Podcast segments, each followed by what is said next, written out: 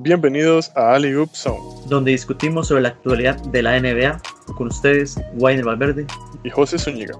En el episodio de hoy vamos a estar hablando de la final de la NBA que nos dejó a los Lakers como campeones de esta temporada 2019-2020. José, ¿cómo estuvo esa serie de seis juegos contra el Miami Heat? Definitivamente una final muy digna para esta temporada definitivamente llegaron los dos mejores equipos de la, de la liga, tanto de la conferencia del este como del oeste. Eh, como ya habíamos comentado en el episodio anterior, los primeros tres juegos, los Lakers toman la ventaja, tienen un 3-1, después llega el juego 5, un partidazo de Miami.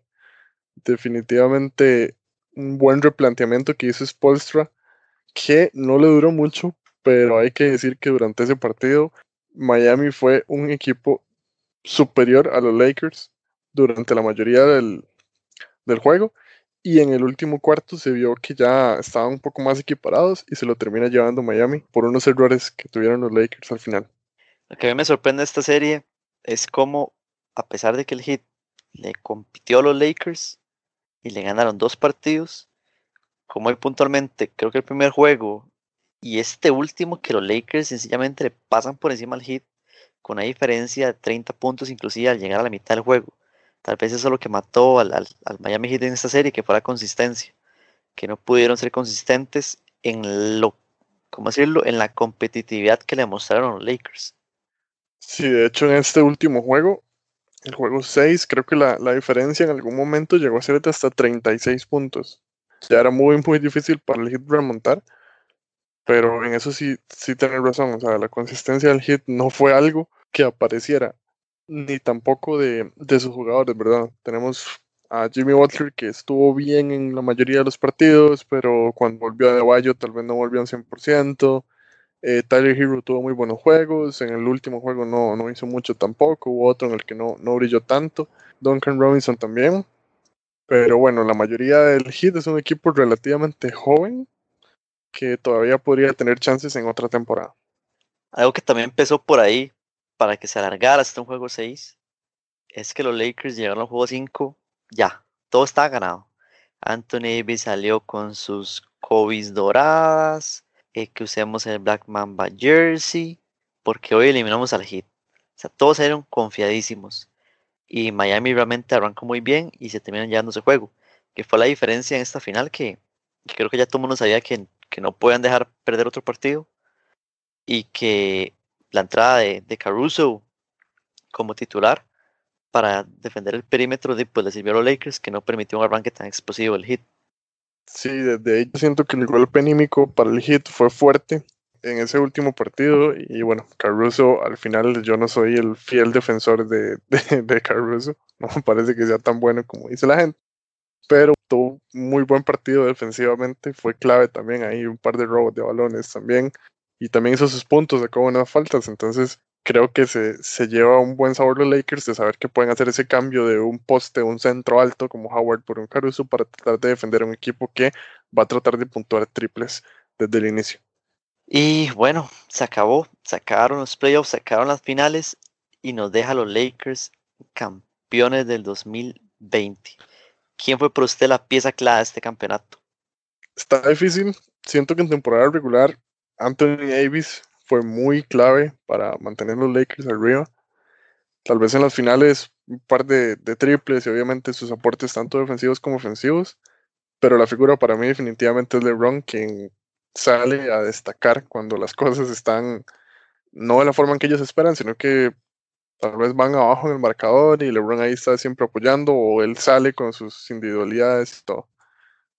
Siento que pretemporada Davis y postemporada LeBron. Qué duro porque sí, Anthony Davis para mí la temporada regular fue el mejor del equipo. Los playoffs sí concuerdo, LeBron. O sea, momentos que dijo, deme la bola y, y yo me encargo. Se vio muy marcado contra los Nuggets. Se vio muy marcado en ese juego 5 contra el Heat, que un par de triples o como cuatro triples. Fue lo que mantuvieron los Lakers ahí en, la pelea. Pero también creo que hay que crédito, bueno, a mi Rondo me gusta mucho, me gusta mucho lo que hace. Eh, fue un plus increíble para los Lakers. El trabajo de Howard, hay que reconocerlo. No con mejores jugadores, pero sí para destacar que Howard tuvo su segunda oportunidad con los Lakers y logró ser campeones esta vez, cumpliendo su rol. No tuvo que ser la estrella.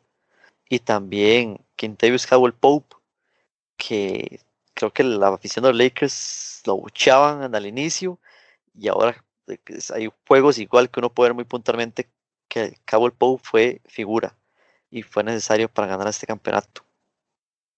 Algo que me llamó la atención de, de Caldwell Pope fue que él tomó, por decirlo de alguna forma, el rol que debió tener Danny Green pensando en los roles que ha tenido en, equipos anteriores. Casi que toda bola que tocaba Caldwell Pope fuera del perímetro era un triple. Era increíble, como un francotirador. Todos, todos, todos eran canasta. Y en ese último, bueno, en el juego 5, perdón, en esa última jugada del juego 5, eh, la decisión que toma LeBron y mucha gente lo achaca de que por qué le da la bola a Danny Green, no entiendo por qué le reclaman eso si al final es textbook, o sea, hizo lo que tenía que hacer, se la dio al jugador que estaba libre. Ahora que el jugador la fallara es un tema totalmente aparte, pero me parece que la decisión fue acertada. Danny Green estaba al frente del aro en la línea de tres y no tenía ninguna marca. Sí, la jugada para mí está bien. Y a Danny Green yo le daría ese tiro mil veces. Pero sí, hay que ser honestos de que algo le pasó a Green en estos playoffs que, que no aportó usted en una comparación de los de las estadísticas de la final con los Spurs, que el porcentaje de triples de Danny Green fue 42%. Y ahora andaba como por 24. O sea, y, no voy a decir de los Raptors, pero estoy seguro que era más de 24%. Algo le pasó y volvemos que dicha que, que el Pope logró agarrar ese rol y, compensar su, pues, su, mal momento. Sí, ahí también para el, para el novato Kuzma, eh, siento que le fue bastante bien cuando venía de la banca eh, a suplir a alguno de sus compañeros, pues logró sacar la tarea. A veces perdió, perdió un poco la cabeza y hacía faltas un poco tontas, como una que le hizo, creo que fue a, a Butler o a Robinson en el juego 5, en el juego 6, que le hizo una falta justo en la, línea de triples y bueno, le dio tres al, hit, pero cumplió ese papel y es una buena ficha para el futuro de los Lakers. Más bien a mí Kuzma, y, y poder entrar otro tema de quiénes quedaron debiendo, Kuzma quedó viendo por mí toda la temporada. O sea, más allá de, sí, sí, tuvo sus, actuaciones, aportó, pero es un jugador más en la rotación. O sea, usted perfectamente puede encontrarse otro jugador que aporte lo que aporta Kyle Kuzma. No es un jugador como Anthony Davis, que usted realmente no lo puede quitar y encontrar a alguien que haga lo mismo. Claro, pero hay Ahora que Kuzma, ver que le falta desarrollo, ¿no? No, no, ya Kuzma está en el tercer, tercer año, creo, cuarto año, no, tercero, creo. Tercero. Es como que me digan Tyler Hero y Duncan Robinson, como ocupa más tiempo. Vea lo que están haciendo en las finales. Kuzma no está haciendo eso, no solo por el rol, sino porque por más de que usted le la titularidad, él no, no, tiene, no tiene esa chispa que se ven ellos dos. Claro, es que Robinson, bueno, Robinson tuvo unas muy buenas finales. Sí, o, o un mismo Tatum, para compararlo con alguien de su mismo eh, clase del draft.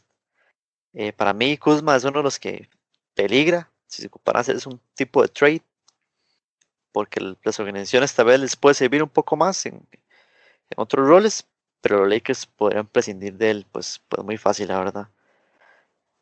Y bueno, McGee me sorprendió que, que no jugara ni un solo minuto en la final, pero sí, también aportó, era titular, luego no jugó mucho contra los Rockets, luego lo sentaron, después de que Jokic lo hiciera como quiso en, en las finales de conferencia y Howard le quitó la titularidad y es que ni un minuto, ¿verdad? Pero tal vez McGee con una posible eh, firma de Marcus Cousins podría ser otro candidato a un trade. Sí, hay que también ver qué movimientos se van a dar en la otra cara de la moneda, que es Miami, ya que Goran Dragic va a quedar como agente libre para la siguiente temporada. Y bueno, eso va, va a mover bastante el mercado, a ver quién se lo quiere llevar. También se habla de Anthony Davis, que abandonaría los Lakers, lo que me parecería una jugada bastante mala. Yo no creo que pase, ¿verdad? Uno difícilmente va a abandonar el equipo donde es, fue campeón y que tiene una oportunidad más de, de repetir, ¿verdad? Muy bien, una muy buena organización, muy buen cuadro y demás. No creo que vaya a dejar eso para irse a, Chicago, por ejemplo, que es donde lo sitúan. Depende de la oferta monetaria también. Hay que tener en cuenta que a veces el que paga más es el que, el que se termina llevando al jugador. Pues eso sí.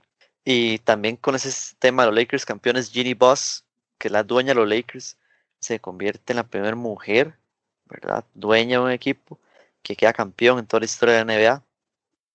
Muy importante. También otro de esos datos curiosos que Rondo es el primer jugador, en buena teoría, en ganar un campeonato con los Celtics y con los Lakers. Se supone que hay otro jugador, pero era cuando los Lakers jugaban en, en Minneapolis.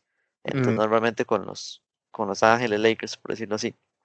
Claro, y los Ángeles Lakers que, bueno, alcanzan a los Celtics como los dos equipos que tienen más, más campeonatos en la historia de la NBA. De hecho, el último que ganaron los Celtics fue en el 2007, no, 2008. Y hay que ver si los Lakers logran sacar el back-to-back en la siguiente temporada y superar a los Celtics ya como el equipo más ganador de la historia. Bueno, vamos a ver cómo resulta todo y, en general, o sea, fue un muy buen campeonato. Con toda la incertidumbre que hubo en esos tres meses si se iba a jugar o no. Y la NBA lo logró, se organizó, sacó todo este proyecto de la burbuja. Por ahí está viendo que hubieron más o menos 106 empleados de la NBA que también estuvieron ahí, aislados, para realizar sus, cumplir con sus labores. Y que esto sea posible, de creo que es un, es un ejemplo para las demás este, ligas profesionales, porque tomó mucho, o sea, todo el hecho que no hubieran casos positivos, eh, que si hubo gente que entró y salió, las sanciones, todo lo que se habló, eh, se logró. O sea, esto fue o sea, yo me imagino la clase de, de planeación y esfuerzo que requirió hacerlo y la NBA lo, lo logra y todo ese esfuerzo culmina con los Lakers aquí campeones en, unas condiciones pues difíciles, ¿verdad? Mentalmente aislados, la familia entró poco a poco y llegó a su fin. Y ahora esperar hasta, hasta diciembre más o menos. Sí, en resumen ahí comparto comentario, fue una temporada diferente, pero la NBA lo logró, o sea, lo logró culminar de una buena forma, siempre poniendo eh, de primero la, salud y la integridad de los jugadores, más por este contexto de pandemia.